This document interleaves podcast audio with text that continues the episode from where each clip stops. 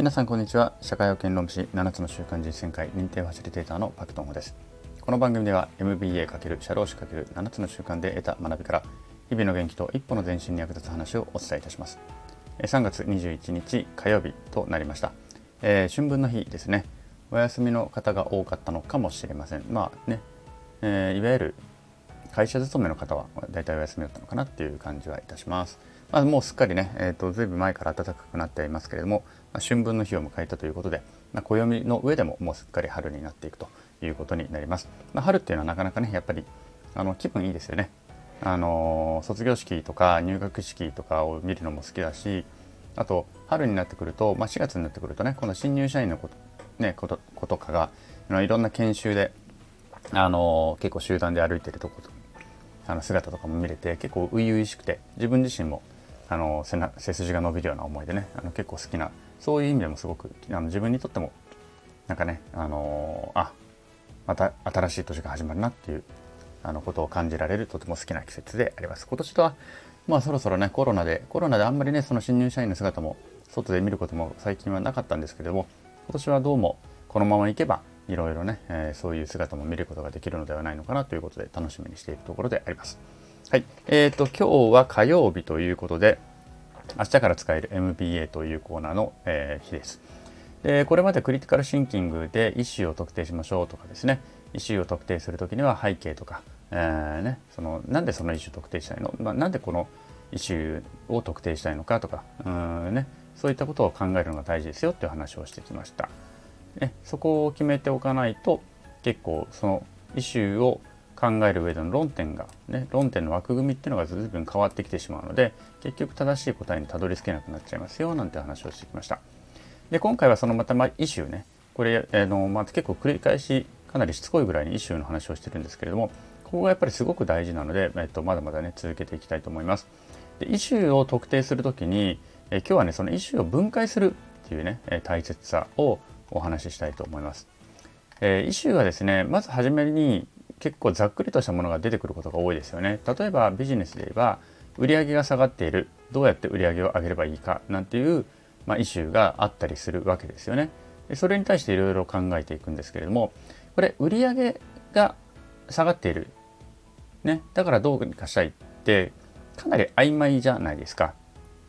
ちょっと何考えていいのかまだちょっと分かんないですよねこのままだとね。なのでこの売上というのをまず分解していくってことが大切だと思うんですね。うん、まあ、思うというか大切なんですよね。で、あのー、漏れのないね、あの分解の仕方をして、より考えやすいところまで落とし込んでいくと。例えば、売上であれば、えっ、ー、と、単価と客数とかっていうふうに単純に分けることができますよね。で、客数っていうのも、新規の顧客なのか、既存の顧客なのか、ね、とかに分けることができるわけですよね。そうするとそんな風に分けていくと売上が落ちている原因っていうのはあのリピーターがいなくなってきたからだというのが見えてくるかもしれないわけですねデータとか集めてくると。じゃあそこからまた、えーと、そこじゃあそのリピーターを増やすためにはどうすればいいのかっていう枠組みを考えていくことが可能なわけです。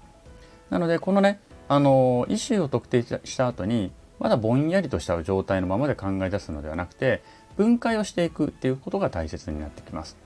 で分解の仕方っていうのはいろんなあの仕方がありますよね。例えば代表的なところで言うと、えー、層別に分解する。例えばその層層ですよね。えー、年齢層とかね10代とか20代とか30代っていうような分解をしとか性別で男性とか女性っていう分け方もあるでしょうし製品別で化粧品とか日用品とか食材品とかっていうふうに分けることもできる。まあ、こんなふうに層別に分けることもできるしあとはさっき売上で言った時のように変数分解ですね。変数に分けること。例えば客数と単価っていうふうに分ける。ね。えー、そんなような分け方。客数をさらにもう今度は既存と新規に分けるとかね、えー、そんなような分け方もできるわけです、まあ、単価もねもっと分けれますよね。えっ、と一つ一つの注文されているうん注文されているものが注文されている商品とか買われている商品のそのものの金額が下がってるから客単価が落ちているのかそれともたくさん買わなくなってくれて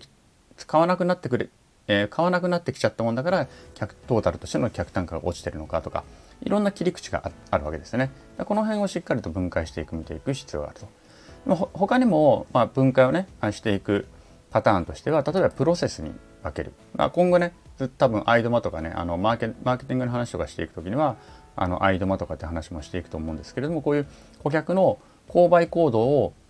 途中途中でね物理物理と切っていくことで分解していくことも可能である。でどこに問題があるのだろうということが探すことができできたりするわけですよね。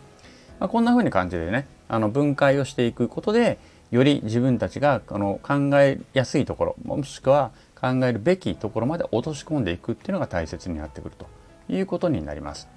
でただこの分解をする時もじゃあどういうふうに分解すればいいのかっていうのはやっぱりちょっと考えなければいけなくて例えばですね、えーと、顧客を年齢層に分けようとした時に10代20代30代なんていう分け方をするのが妥当かどうかっていうのはやっぱりちょっと考えた方がいい。例えば10代であっても中学生と高校生っていうのは全然生態系違ったりするわけですね。で高校を卒業すればまた違う。ね、で高校卒業すると今度大学生になってくるわけなんだけどもここ10代と20代ってまたぐわけじゃないですか。そうするとこれ10と20代の分け方って正しいのっていうようなことが、えー、ことを考えなければいけなかったりするわけですよね。うん、とか例えば物が売れるね前の前の回ぐらいに、えっと、ある飲食店でコーヒーの売れ行きが落ちてきたこれどうすればいいかっていうような話をちょっと、まあ、例えとしてしちゃうんですけれどもこれも朝昼晩って何時から何時のことっていうのが結構曖昧だったりするわけですよ。そうこれももっと分解できますよね。でこの時に分解する時にじゃあ朝っていうのはうん大体6時から10時かなとかっていうようなざっくり感で分けた分けてしまうとこれまたですね全然その立地によっては意味合いが変わってくる。えー、例えば8時前っていうのは出勤前の人が多かったかもしれないし9時以降っていうのは今度は出勤した後に打ち合わせで来るお客さんも多いのかもしれない。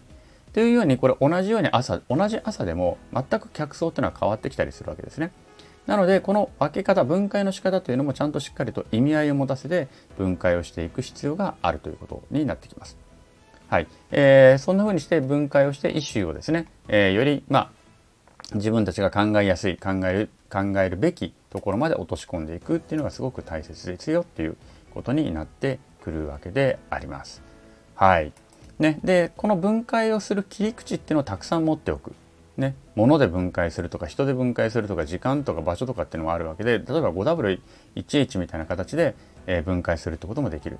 ということをですね、えーと、常にいろいろと、えー、考えて分解をしていくということが大切です。でこれはですね、えーと、私たちもグロービスでそのクリティカルシンキングを学んだ時に、まあ、もうじゃあどういう分解が正しいのかっていうと正解はなくてとにかく精度を上げていくしかないのでこれは訓練だということを言われました。なので分解生活なんていうのはねしばらくちょっとやりまあのこの期間中はやったりとかするわけですよ。みんなで分解しする。だラーメンを分解するとかね、うん、あの麺とじゃあラーメンが好きだ。私はラーメンが好きだという時にそれを分解してみるわけです。麺なのかつゆなのかとかね。あの卵なのかっていうふうに分解してみるとかこれ分解の仕方いろいろですよね。えー、とさっきで時系列で分解してみると注文する時のその瞬間が好きなのかとかあの箸を麺に入れたあのね、器に入れた瞬間が好きなのかとか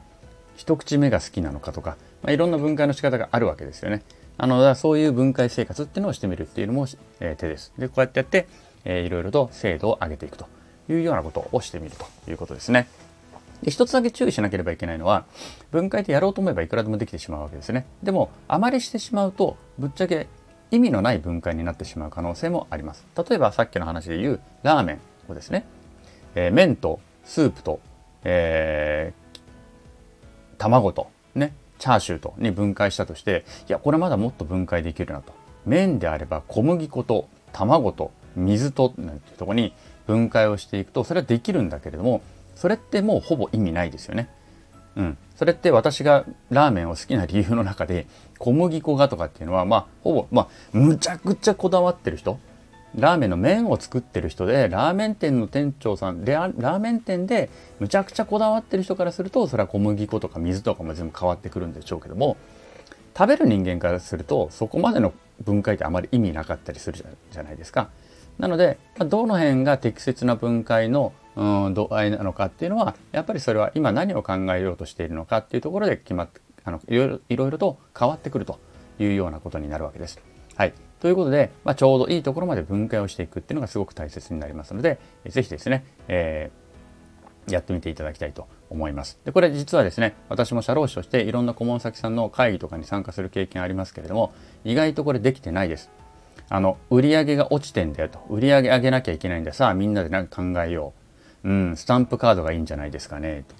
とかね。うーんやっぱり店員の接客態度をもっと良くした方がいいんじゃないですかね。とかね。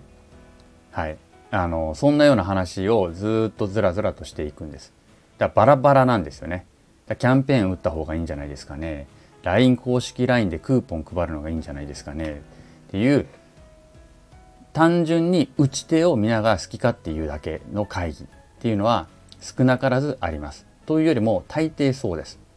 ここをしっかりと押さえていかなければ結局有効な打ち手っていうのはわからない。もちろん偶然当たるっていうのはあると思いますよ。勘でね、勘で当たるっていうのはあると思います。ね、それはしょあの商売人の勘とかね嗅覚とかであのできるっていうのはあるかもしれないですけれども、まあ、それっていうのはそのその人しかできないことであって再現性はないですよね。なのであまりその、うん、そこに頼ったビジネスっていうのはまあそれがそれでいいんだっていう人はそういうふうにすればいいけれどもそうではない、ね、しっかりと再現性を見出していくためにはそうではないやり方っていうのをちゃんとしっかりと身につけておく必要があると思いますのでこういうねあの会議とかでもしっかりと分析して自分たちが今何論ずるべきは何なのか売上落ちてるんだったら売り上げの何が変わってきてるのかそしてそこに対して影響を及ぼしているものは何なのか競合なのかとかね人々のあのライフスタイルなのかとかねということで考え方がいろいろ変わってくるということになるということです。はい。ということでですね、えー、っとぜひよろしければ分解生活っていうのをやってみていただけるといいのかなというふうに思います。はい。ということで今日もお聴きくださりありがとうございました。今日の放送が面白かったりためになった人はいいねをしてくれたりコメントやレターなんかもくれると嬉しいです。また頑張って更新していきますのでよろしければ遊びに来てください。昨日より今日、今日より明日、一日一歩ずつでも前進し、みんなでより良い世界を作っていきましょう。それでは今日はこの辺でさようなら。